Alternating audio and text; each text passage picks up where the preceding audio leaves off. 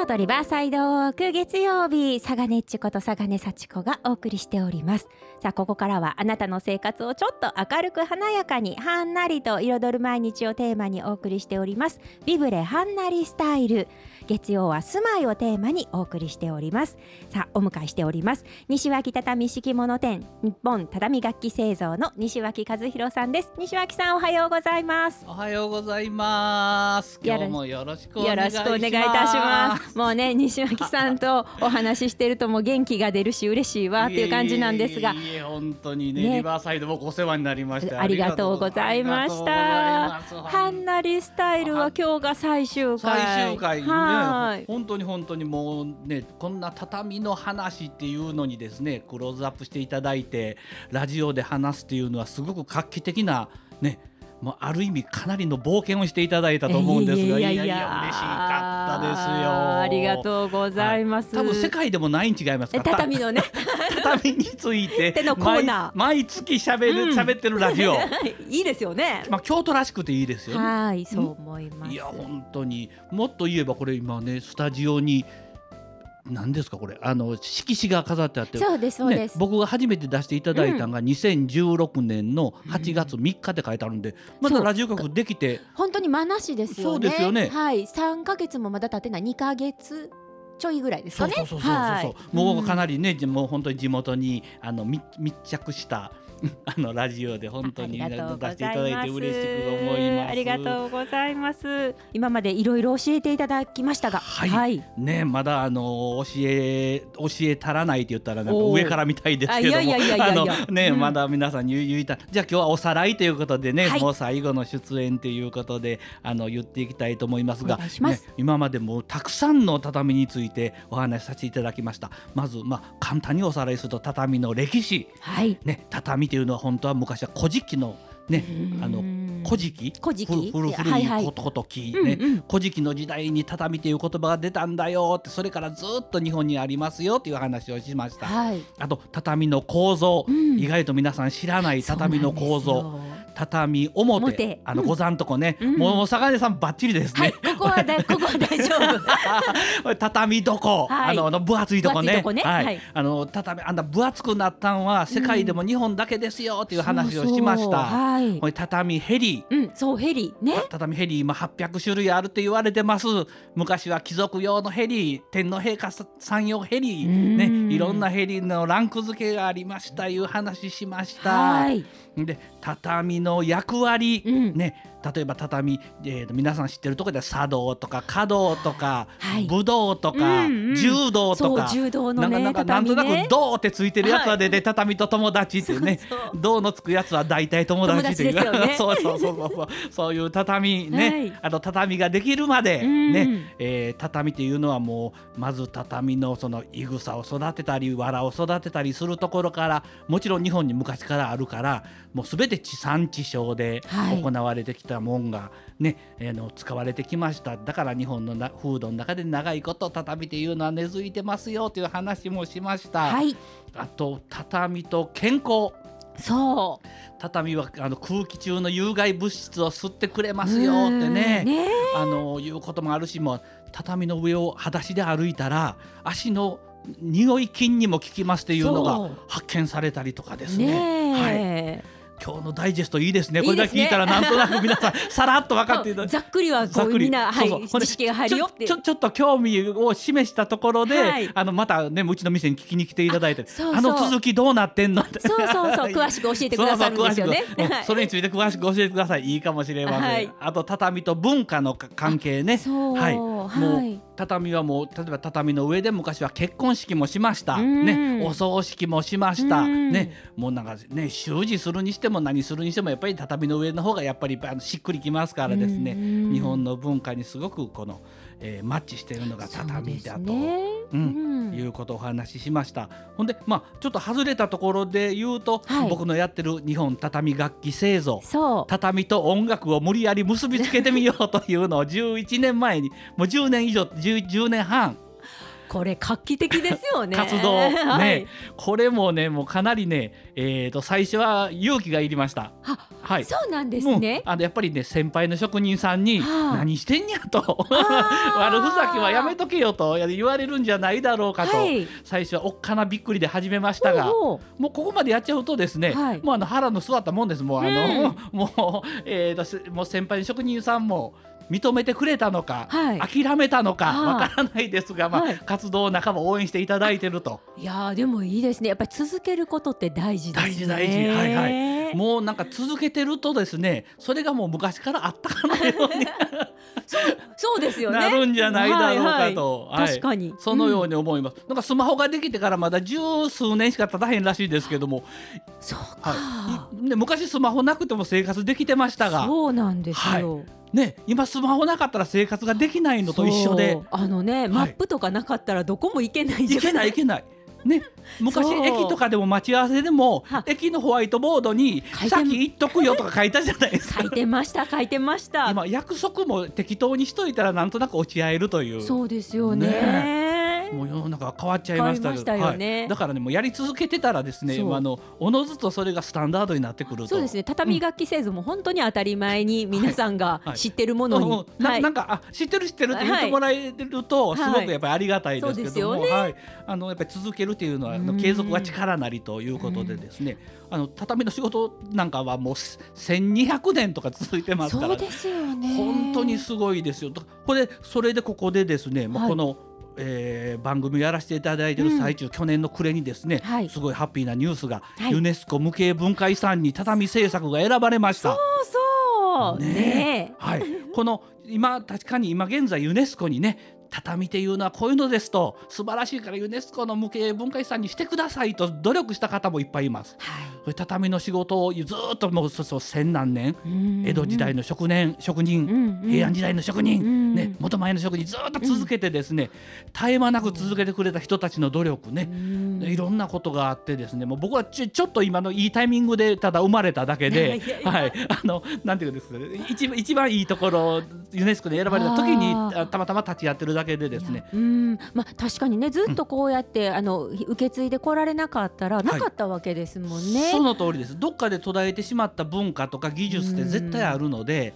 いやでもそうやって受け継いできてはる、その技術の皆さんも素晴らしいんですけど、それだけまあ必要だったっていうところもあるんですかねみんなの中に。確かにそう思います。なからないんですもんね。うん。そうです。変わりがないですからね。そうですよね。だからうん。あの最近よくね畳僕らの周りでも畳っていうのが減ってきてるから心配だなっていう声もある一方やっぱり例えば畳の文化とかうん。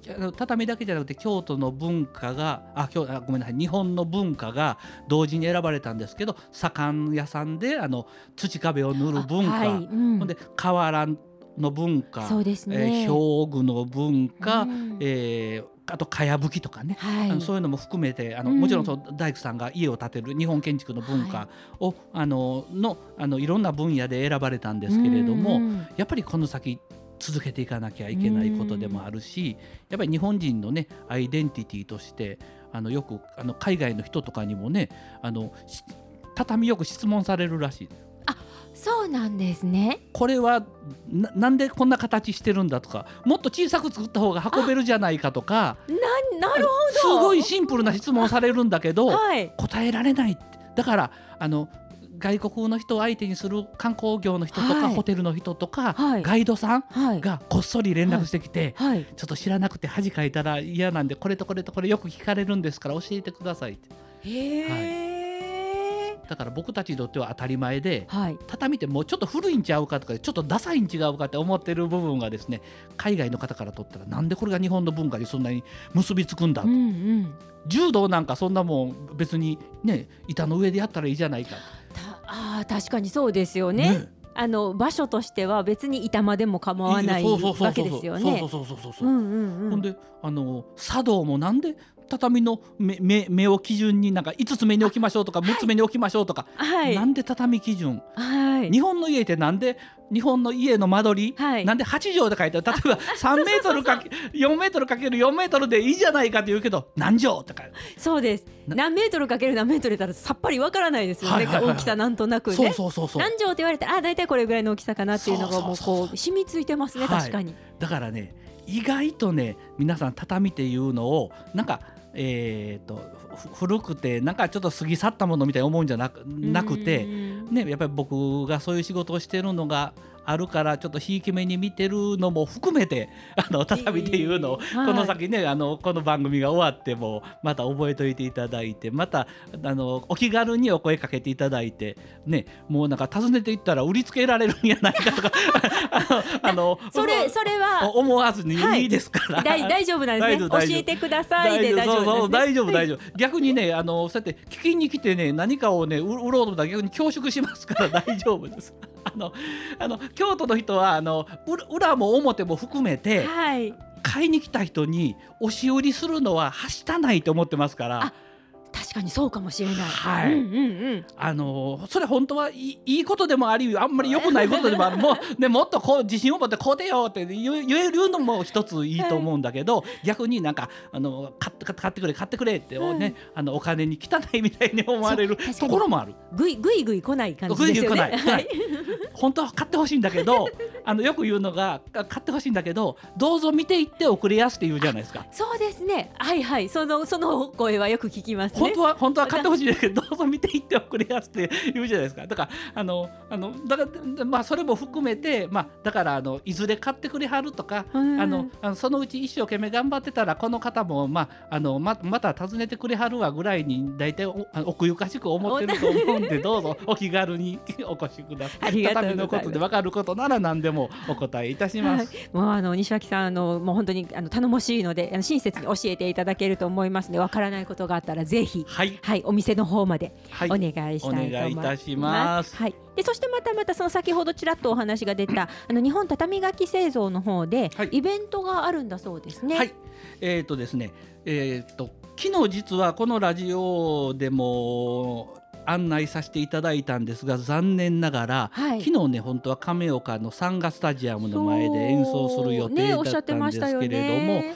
あの残念ながら雨で中止になってしまいまして、ね、でもそれにもめげずですね4月は、えーイベントがね、えー、と3週続けて同じところでイベントをさせていただきます。あはい。それはどちらでしょうか？えーとね、渦政に、ね、え映画の撮影所がいろいろあるじゃないですか、その映画の村映画の街の町おこしとはい。あとあのランデあの嵐山行くやつね、はい。あの電車の片びらの辻駅。はい。だからあの山陰から行く電車と、うん。あの白梅町から行く電車がこうちょちょうどあの重なる駅。はいはいはい。の2階にね3月31日に、はい。えー、と駄菓子屋さんがオープンします。へえ。はい。駄菓子屋さん？駄菓子屋さん。ねまたそれあの魅力的ですね。魅力的。駄菓子屋さんいいですよね。いいですよね。京都っぽくてね。だから、えー、と題して映画の街の駄菓子売り場、ほう。うん、で映画座っていうんですよ。あのえあの本当あの映画のムービーの A ね、ええはい。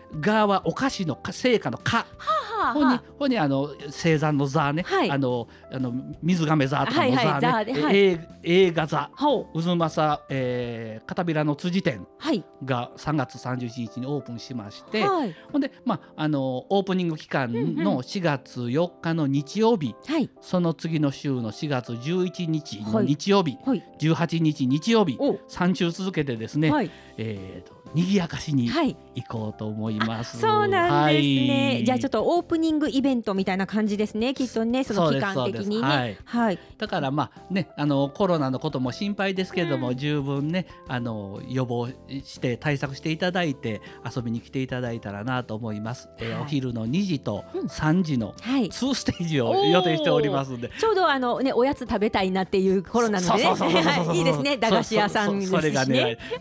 そで最後ね皆さんあのえっ、と安全な距離を取りながら、はい。駄菓子でまあ駄菓子パーティー、駄菓子パーティーをねしたいと思います。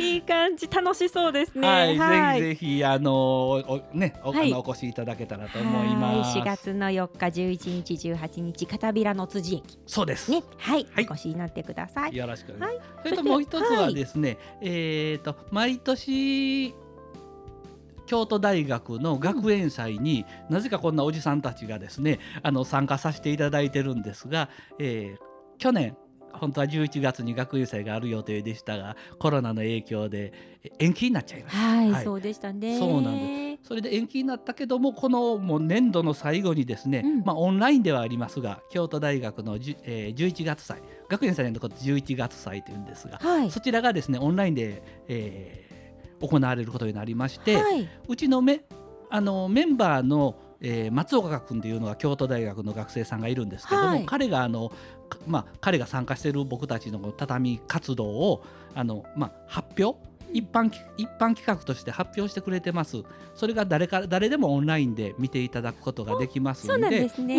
京都大学11月祭、うん。まあ、2021と書いて、はい。あの検索していただいたらですね、えー3月の26日から28日が学園祭期間としてですねその間もっといろんな発表あるんですよ。音楽のサークルの発表もあればですね、あの他のあの文文化サークルの発表からうんうん。たくさん発表があるんでもう多分その3日間ずっと見てても飽きひんぐらいいろんな学生さんが発表しますがそうんそあの書道書道部とか大道芸あねー野生生物医学部の発表なんかゲームサークルでなんかいっぱいあります。なんかすごいバラエティ豊かですね。えーえーとの雅楽アカペラ、ねはあ。いいっぱいあります。なねボート部。ボート部どんな発表するんでしょうかね。どんなオンラインでね。ねえーだからすごい楽しみですんで、はい。あのこれでね多分あの畳の上の決体な演奏会2021っていう題目ではい。松岡君が発表してくれてるんで、あー。皆さんぜひ見つけてみてください。はい。内容は僕知ってますけれども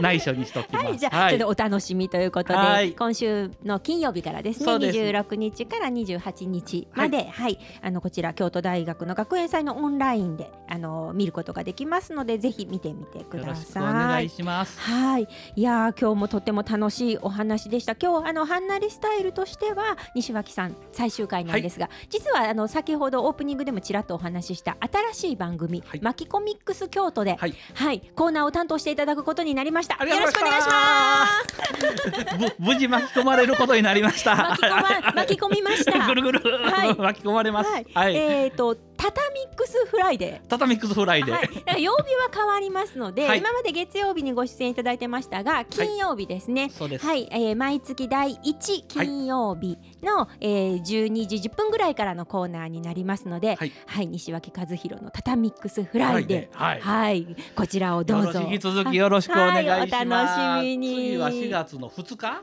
い、そうですね。はい楽しみですはい、あのとても楽しみにしてますね。よろしくお願いいたします。もうじきじゃないですか。すぐすぐですよ。すね。はい、よろしく引き続きお願いします。どうもありがとうございました。今日ご出演いただきましたのは西脇畳敷物店日本畳楽器製造の西脇一博さんでした。ありがとうございました。